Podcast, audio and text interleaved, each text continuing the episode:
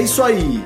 Esse é o Vioral Healthcare Podcast, uma dose quinzenal oral para os seus ouvidos, sobre experiências, histórias e a vida de pessoas que de alguma maneira estão envolvidas nessa incrível indústria. Eu sou seu host, Paulo Crepaldi, ex-médico veterinário, hoje behavior designer, que nos últimos 10 anos mergulha profundo no comportamento e sentimentos de médicos, pacientes, pessoas e marcas envolvidas nesse segmento.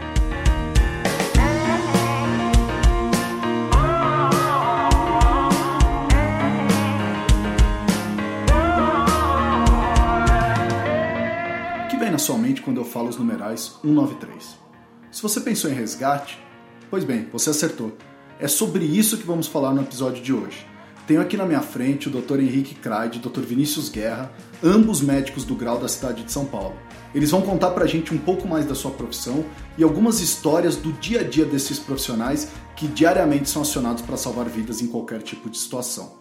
Obrigado pela presença, sejam bem-vindos ao Vioral. E para quem não conhece, o que é o grau, Dr. Guerra? Bom, Paulo, vamos lá. É, primeiramente, agradecer a oportunidade de estar aqui, né? É um prazer para a gente sempre fazer esse contato e expandir esse conhecimento do que, que a gente faz e o que, que a gente pode fazer por todo mundo. Bom, o GRAU é o Grupo de Resgate Atenção às Urgências e Emergências. Ele é um serviço pré-hospitalar, funciona parecido com o SAMU, mas ele é um serviço que ele é, seria mais voltado para o trauma. Então, acidentes automobilísticos, grandes catástrofes, como a queda do edifício que há pouco aconteceu em São Paulo, a queda da aeronave que aconteceu recentemente. Então, a gente, durante o concurso que a gente faz, durante quando a gente está se preparando para atuar, a gente faz treinamentos junto com os bombeiros mais voltados para esse tipo de atendimento. Olha só, legal. E doutor Henrique, até para a gente entender um pouquinho mais, né? É, quando que são acionados vocês e o SAMU? É, o, é a população que aciona o grau também, assim como o SAMU? Paulo, é um prazer o convite estar aqui com você. Hoje na cidade de São Paulo a gente tem os dois serviços, né? A gente tem o SAMU, que ele é um serviço municipal e ele funciona pelo 192 e o Corpo de Bombeiros é estadual e funciona pelo 193. As pessoas podem ligar para os dois números e acionar os dois serviços. Atualmente a gente não tem uma interligação entre os dois. Então, algumas ocorrências, às vezes você vai ver as duas equipes chegando porque a pessoa ligou para um e para outro e acabou não informando que fez o contato entre um e outro. Então, algumas ocorrências a gente chega junto as duas equipes. O grau, quando teve a ideia de surgir, surgiu mais voltado, como o Dr. Guerra falou, para o trauma e o SAMU mais para partes clínicas. Mas isso hoje atualmente, se a pessoa precisar e ligar, não vai ter distinção, vai ser liberada uma viatura, no nosso caso a viatura avançada e alguns casos mais graves, independente do que for, a gente vai atender o que a pessoa precisar. Doutor Guerra, como é que funciona a parceria de vocês com o Corpo de Bombeiros? É como se fosse uma união de tudo isso dentro do projeto Resgate, que foi desenvolvido no Corpo de Bombeiros, e a parte avançada, que é a equipe médica, ela é fornecida pelo grau, né? que somos médicos e enfermeiros que fazemos treinamento juntamente com eles, e também dessa parceria entra o grupo de rádio patrulha aérea da Polícia Militar.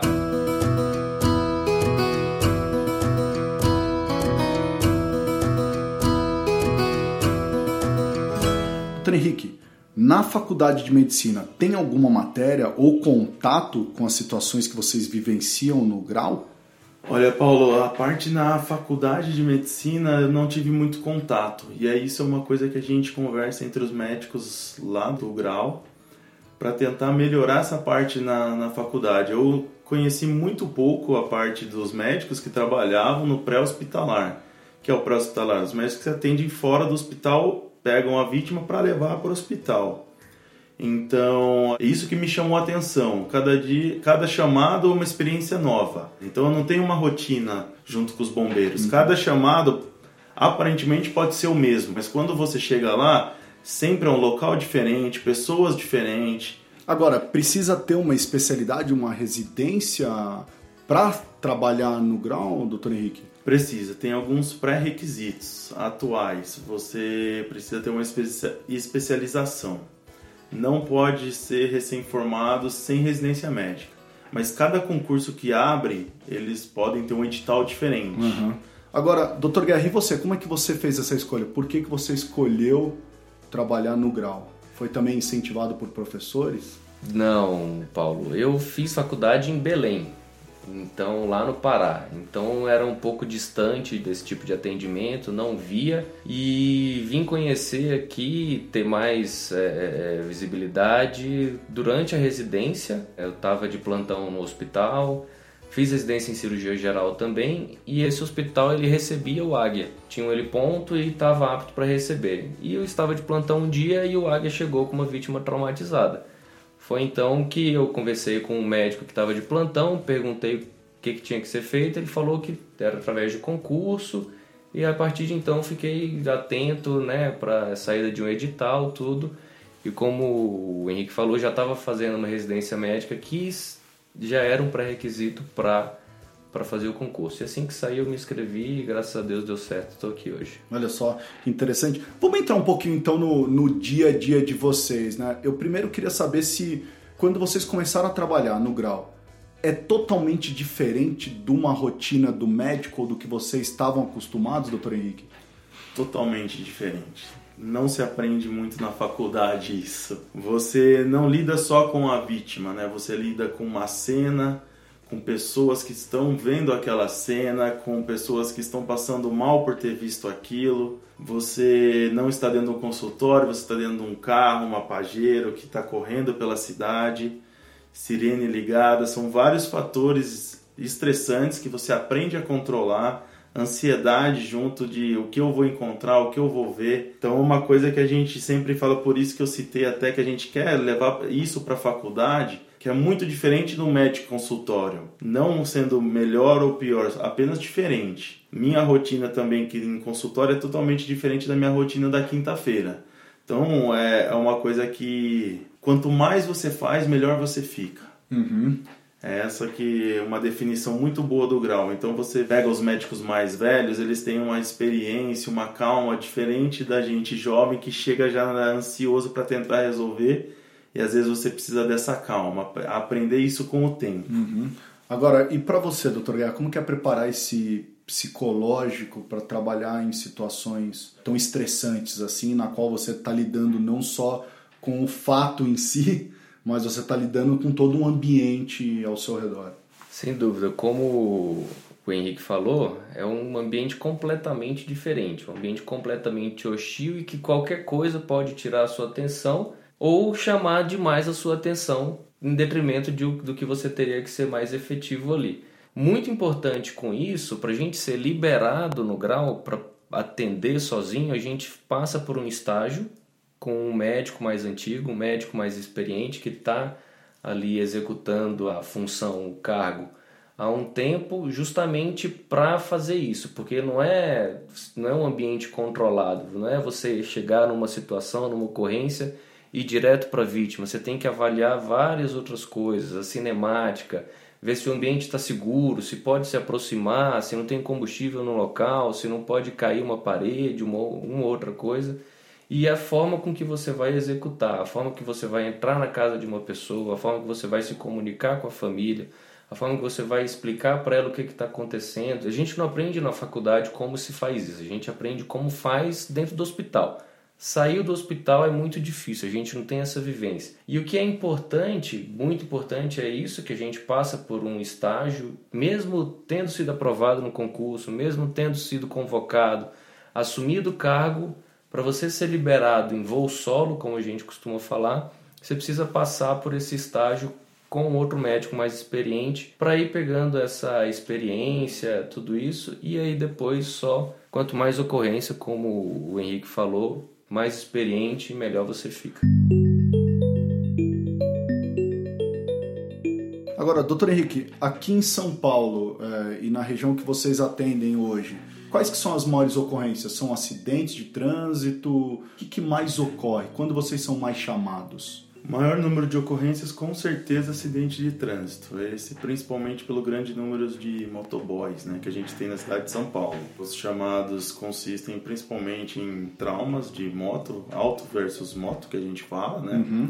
E paradas cardiorrespiratórias também estão entre os, o maior o top 3, podemos dizer assim, de chamados, principalmente dentro de casa, assim, senhores de maior idade ou até jovens que acabam tendo parada cardiorrespiratória pelos mais diversos motivos, que são os maiores números de chamado, Paulo. Uhum. Em 2018, a CT divulgou um dado que ela compara os anos de 2017 e 2016 e aponta uma redução de 7% de mortes no trânsito na cidade de São Paulo. Doutores, vocês têm percebido mudanças e acreditam que a lei seca também tem papel na redução deste índice? Oh, uma coisa que é percepção, não tem um estudo, não tem um número para te mostrar, mas a gente, ó, dois, três anos atrás, perto de muitas baladas, né? Aqui de São Paulo tinha muito acidente, muito acidente. Chegava na cena, não, ele acabou de sair da balada e já bateu o carro ali próximo. A gente percebe que não tem mais chamado nesses locais, que tem muito policiamento, a gente passa de madrugada, que a gente roda, vê policiamento nesses locais, então acho que está inibindo um pouco essa questão de beber e dirigir, que eu acho que acaba influenciando em acidentes de trânsito aqui na cidade de São Paulo. Uhum. Você tem também essa percepção, doutor Guerra, também? Tem uma percepção pessoal, né? Como o Henrique uhum. falou, a gente não tem, não tem nenhum dado de levantamento estatístico para te passar, mas a percepção é exatamente essa. A gente dá plantão na base de Guarapiranga, que fica numa avenida super movimentada e super badalada da, daqui de São Paulo, que é a Avenida Atlântica. E realmente a gente tinha várias. E lá tem uma série de barzinhos, baladas, exatamente. né, na Avenida Atlântica. Então, sábado à noite, sexta-feira à noite e até quinta-feira, que é o dia do nosso plantão regular, a gente sempre tinha uma ocorrência de gravidade nessa avenida. A gente tem observado realmente que tem caído bastante. Uhum. Agora, até, até para entrando nesse assunto também, é, qual que é a atuação de vocês? Porque também a gente, na nossa pesquisa, a gente viu também que teve uma atuação do Grau também, por exemplo, na Copa do Mundo. Existe isso, um, uma preocupação de vocês em locais de shows, em locais de eventos esportivos? Como que é isso, doutor Guerra? Então, Paulo, existe, né? A gente é mais voltado para esse atendimento a trauma ou incidente de múltiplas vítimas, catástrofes, né? Então se recorre, ou então o grau também se disponibiliza para ajudar e fazer um plano de contingência, né? Você prevê o que você não quer que aconteça.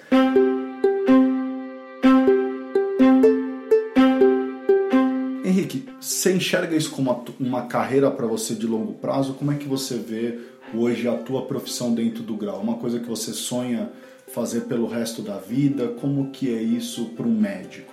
Olha, Paulo, é muito legal perguntar porque várias pessoas, vários médicos vêm perguntar isso para mim. Se isso é uma coisa que eu farei pro resto da vida. Eu gosto. Eu faço por amor, faço porque é uma coisa que eu me encontrei é, para eu não levo como profissão, é um hobby. Eu tá no dia do resgate, para mim é uma diversão. Ah, mas é, uma, é, muito sério, mas é uma diversão. Se eu não tiver, não amar aquilo, você não consegue suportar é, perda, são mortes, são acidentes, são cenas. Então você tem que levar, o médico também tem que gostar daquilo. Uhum. Não é, pode falar que pode ser um dom, pode ser um dom. Então é assim, é o dia que eu tiro para fazer alguma coisa que eu gosto e ainda poder salvar vidas. Ah, mas não é só falar, não, porque às vezes as pessoas que a gente salva vai pro quartel agradecer a família, vai com ah, meu pai tinha batido o carro, tava mal e vai lá agradecer, leva um presente.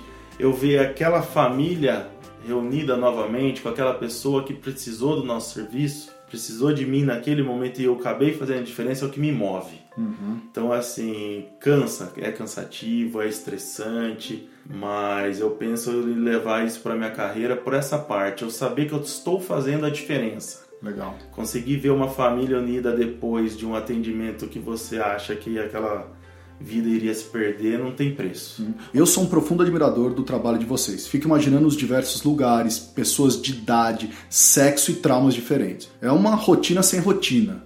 Doutor Guerra, você também pretende fazer isso por um longo período? Muito bom, Paulo. É, como o Dr. Henrique falou, a gente é instigado já dentro da residência, né, a fazer isso. A gente que fez cirurgia geral, a gente gosta de atender trauma, aquela coisa de, de gravidade, de você às vezes ter que intervir na cena, de, de, de fazer procedimento. A gente é muito instigado com isso. Então, acho que desde quando a gente começou a escolher uma cirurgia geral para fazer, já está meio que dentro da gente querer isso. Quando a gente descobre o pré-hospitalar nessa situação ainda direcionado para trauma, com todos esses treinamentos, com toda essa vivência, acho que instiga muito mais. A gente faz isso por amor, a gente vai gostando. Amanhã de manhã, seis da manhã, estou chegando no plantão e não é aquela coisa de falar, ai meu Deus, eu tenho que acordar às 5 horas da manhã para ir para lá e só vou sair na sexta-feira de manhã. Não, a gente vai, gosta, a gente fica junto com os bombeiros, o ambiente é muito saudável também, é bem salutar quando toca o alarme, a gente tem que sair para ocorrência, a gente levanta, larga tudo, larga o prato que está comendo e sai todo mundo correndo, gritando, vibrando para ir atender a ocorrência. Então isso realmente acaba te contagiando com uma felicidade, com uma energia que é isso você quer ter a vida inteira.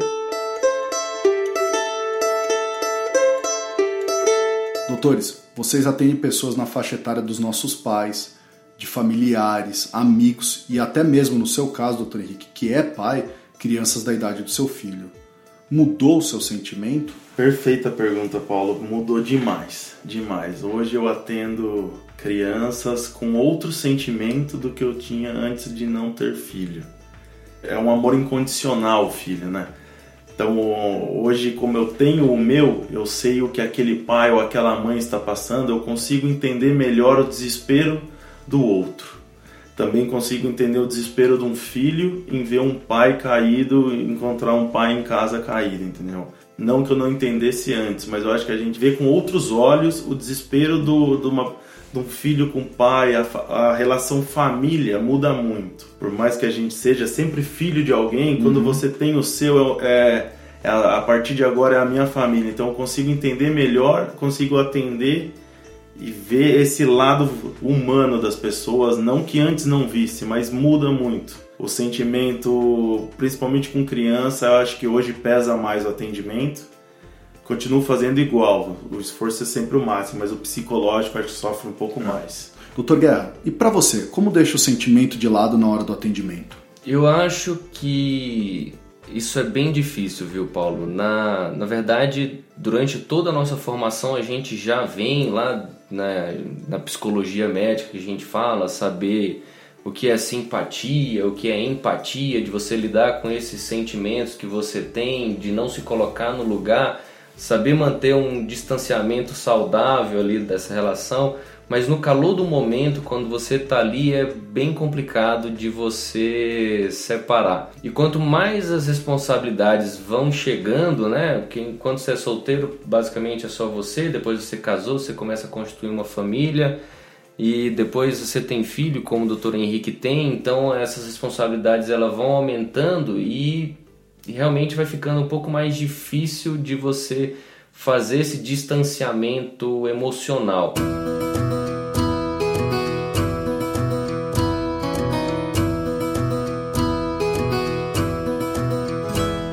Estou super curioso e aposto que nossos ouvintes também. Vou pedir para que contem histórias inusitadas vivenciadas por vocês no grau. Podemos começar com você, doutor Henrique? Olha, Paula, teve uma ocorrência muito legal. A gente foi chamado para um incêndio em residência com vítima. O chamado, então, tinha uma criança, um adolescente dentro da casa, não se sabia. Chegamos na ocorrência, os bombeiros começaram a apagar o fogo e a gente procurando a vítima, os pais não estavam em casa, era só então procurar o adolescente. E não achava ninguém, não achava ninguém e a vítima no final era um cachorrinho. Uhum. Que a gente acabou reanimando, ofertando oxigênio e ele voltou da parada cardíaca. Olha só, então, então até atendimento até a animais. Até, por isso que eu digo, foi inusitado, não esperava, nunca imaginei isso acontecer, acabou que aconteceu e aí, graças a Deus, ele conseguiu voltar ali à, à vida. Olha só que interessante, legal. interessante. E você, doutor Guerra? É, vou contar uma muito inusitada para exemplificar. Foi engraçado. No, no fim, hoje a gente acha engraçado, mas no dia realmente não foi tão assim. A gente foi acionado por uma vítima inconsciente, né? Ligaram lá no 93 para os bombeiros e falaram que a vítima estava inconsciente. A gente saiu correndo, chegamos no local difícil de achar o local porque ele dava uma rua que na verdade era a rua que você entrava na vila para para achar. E aí depois de, não sei, uns 30 minutos que a gente chegou, que a gente entrou na casa, a gente, cadê a vítima? Aí a vítima estava sentada no quarto e recebeu a gente assim, oh, sejam bem-vindos, tal, que bom que vocês estão aqui. Mas Como se tivesse tudo normal. Como se tivesse tudo normal. E a gente, quem ligou, aí foi a esposa dele, que disse que ele chega bêbado em casa e começa a reclamar de tudo e, e não deixa ela dormir. E, enfim, chamou a gente por chamar. E aí depois ele até tocou uma música lá no violão dele pra gente. É, esses são aqueles casos que a gente vê no desinteligência, né? Que a gente vê naqueles programas, né? Que é chamado para resolver situações familiares. Isso eu fico imaginando que deve acontecer muito. Doutor Guerra, para outros médicos que sonham trabalhar no grau também, qual mensagem você deixaria? Eu acho que a pessoa, se ela sente, né, e que, que tem essa vontade e, e olha, todo serviço pré-hospitalar, seja o SAMU, seja o resgate, seja o grau que está atuando ali, você acha que aquilo que você está predestinado, então quer trabalhar naquilo, você não quer uma rotina, você quer situações diferentes, situações complexas que você vai efetuar o atendimento, quer ser levado ao seu limite físico, às vezes até o limite emocional e nessa nisso daí eu acho que ficar atento Agora a gente tem alguns residentes de cirurgia de emergência rodando lá com a gente, que tem essa oportunidade de, de terem esse contato mais íntimo né, com o que é o serviço, como que a gente trabalha, de que forma ele acontece. E ficar atento né, quando tiver algum concurso e, enfim, se quiser a gente, é, não sei se pode disponibilizar avisar quando vai ter para você publicar ou de que forma vai ser. E saber que se você tem esse perfil, se é isso que você quer, pelo menos uma vez na semana, uhum. pode ingressar que realmente vale a pena.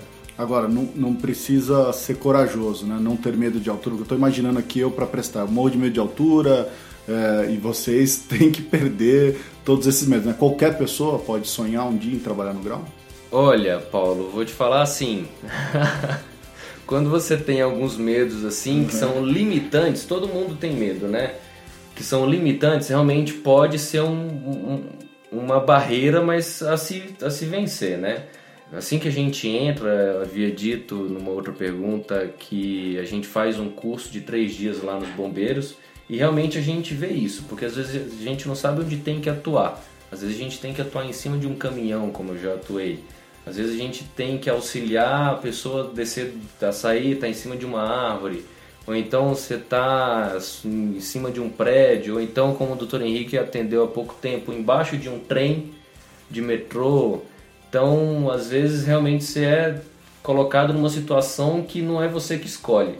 Uhum. Então, acho que se você tem um medo que é limitante, talvez você tenha alguma dificuldade, mas se você tem um medo e que você deseja romper esse medo, eu acho que é um estímulo muito grande para que você consiga fazer isso. Legal. E você, doutor Henrique, qual é a dica que você dá para pessoas que sonham de trabalhar no grau também? Estudar bastante, porque o concurso não é fácil. Tá. E se você tem esse sonho, como o Dr. Vinícius falou, algumas barreiras são limitantes para algumas pessoas. Ele pode sonhar em trabalhar no grau, mas o medo de altura, como você citou, se for limitante, com certeza não vai ser um fator aí para ajudar nos atendimentos em altura. Mas tudo se vence, eu acho, com treinamento, tudo é feito com treinamento, com a maior segurança.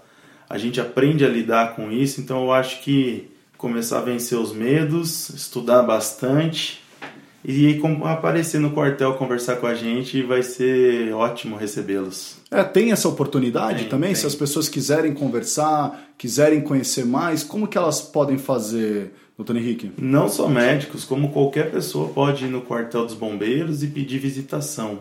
Uhum. Sempre vai ter alguém lá à disposição e sorriso no rosto para atendê-los.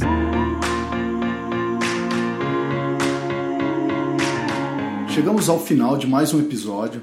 Doutor Henrique, quero começar agradecendo você, não só pela oportunidade de compartilhar sua história, mas também porque é uma pessoa na qual tenho bastante orgulho de ter como amigo. Obrigado por participar do Via Oral. Eu que agradeço a oportunidade, Paulo. É muito bom receber você aqui e poder compartilhar nossa experiência. Uhum. Doutor Guerra, quero agradecer a sua presença. Também foi um prazer conhecê-lo, principalmente porque podemos perceber que são pessoas que falam com paixão e gostam do que estão fazendo. Eu que agradeço, Paulo, também a oportunidade de estar aqui, através do Henrique também, que já é seu amigo há algum tempo.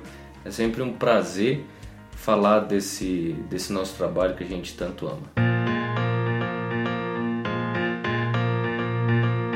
Este foi mais um episódio do Vioral, onde pudemos escutar, compartilhar e nos conectar com mentes brilhantes. Nos acompanhe pelo Instagram, Vioral, e pelo nosso site vioral.com.br para saber mais sobre os nossos próximos convidados. Me chamo Paulo Crepaldi, até o próximo episódio, fui!